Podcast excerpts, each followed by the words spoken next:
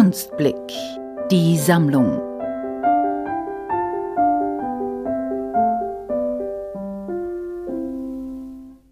Ich bin Franziska Reinbote. Ich wurde 1980 in Ostberlin geboren.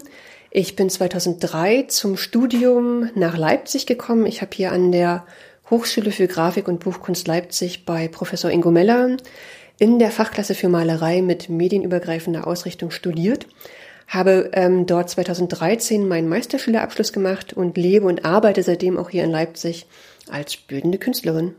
Meine Kunst soll mir in erster Linie Freude machen.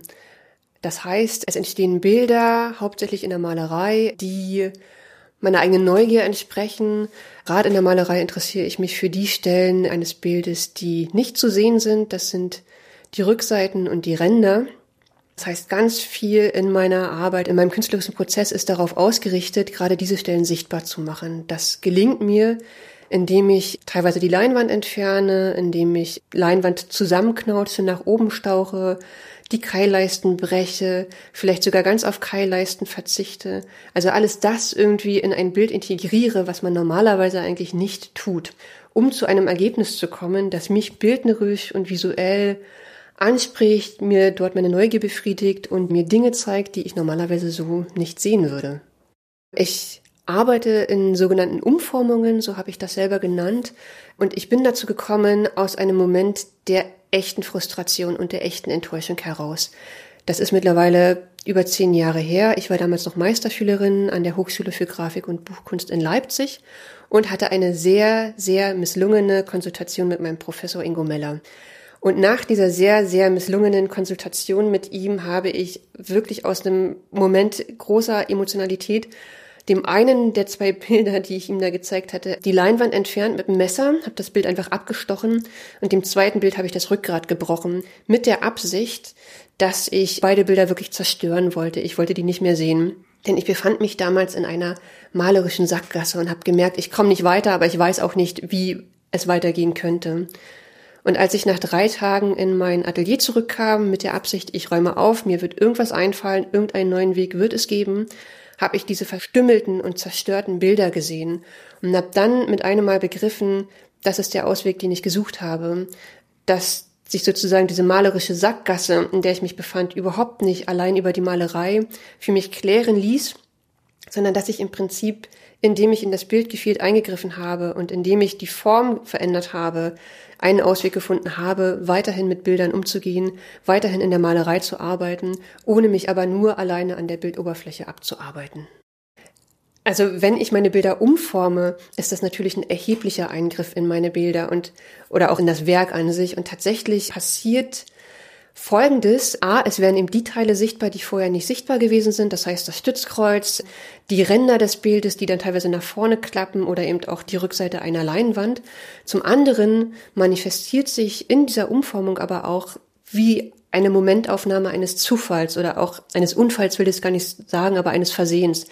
Denn es ist ja ein Zusammentreffen aus Intention und gleichzeitig immer auch Zufall. Das heißt, ich nehme intendiert diese Umformung vor. Ich weiß in etwa auch mittlerweile, was passiert, wenn ich dem Bild einfach das Stützkreuz in der Mitte durchbreche. Aber bestimmte Sachen kann ich eben auch nach vielen, vielen Jahren nicht vorhersehen. Das heißt, wenn ein Bild umgeformt ist, zeigt es vor allem auch eine mögliche Erscheinung, die auch irgendwie anders hätte sein können, die auch immer sich anders hätte darstellen können. Und das ist auch das, was diesen Vorgang, diesen Prozess für mich nach wie vor so interessant macht. Alle Möglichkeiten sind da, alle Möglichkeiten stehen offen. Der Titel das Bild hat intendiert keinen Titel, denn ich habe vor einigen Jahren aufgehört, Titel zu vergeben. Warum?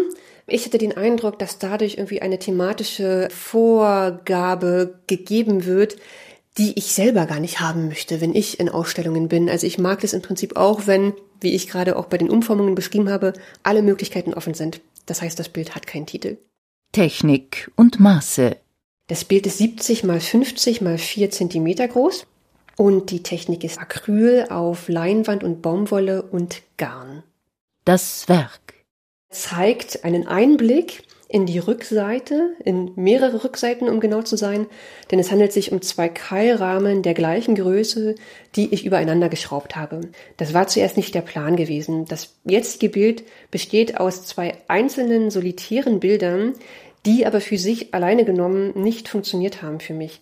Das heißt, nach mehreren Versuchen bin ich dann zu der Überzeugung gelangt, dass das geht jetzt nur zusammen und habe beide übereinander geschraubt, hatte dann im letzten Atemzug dem vorderen Bild ein Teil der Leinwand herausgeschnitten, sodass dadurch der Einblick in die Rückseite, aber auch in das dahinterliegende zweite Bild sichtbar wurde.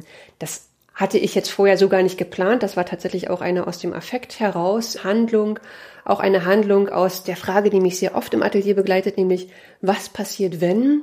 Wie sieht das Bild aus, wenn? Und hier wollte ich einfach wissen, wie sieht das Bild aus, wenn ich jetzt einen Teil der Leinwand heraustrenne? Wie sieht das Bild aus, wenn ich nicht nur im oberen Teil des Bildes ein Stück Leinwand entferne, sondern auch im unteren Teil des Bildes? Und herausgekommen ist sozusagen eine Komposition, die ich so gar nicht geplant habe, die aber für mich sehr stimmig ist. Warum ich etwas für die Kunstblicksammlung gebe. Weil das für mich auf der einen Seite bedeutet, ich kann ein Bild von mir in die Welt geben, das finde ich super, also das mache ich einfach und das ist auch Teil meines Berufes. Zum anderen aber auch, weil ich mich wirklich ganz sehr gefreut habe über diese Anfrage. Und nach wie vor, also auch nach vielen, vielen Jahren in diesem Beruf, gibt es so diese Magic-E-Mails. Ich freue mich über jede Anfrage und hier hatte ich tatsächlich auch das Gefühl gehabt, es geht gar nicht mehr nur alleine darum, dass ich etwas geben kann, sondern in dem Moment, wo es auch in die Auktion geht, ist das sozusagen mein Beitrag, den ich da leisten kann, um anderen zu helfen. Und das finde ich auch gut.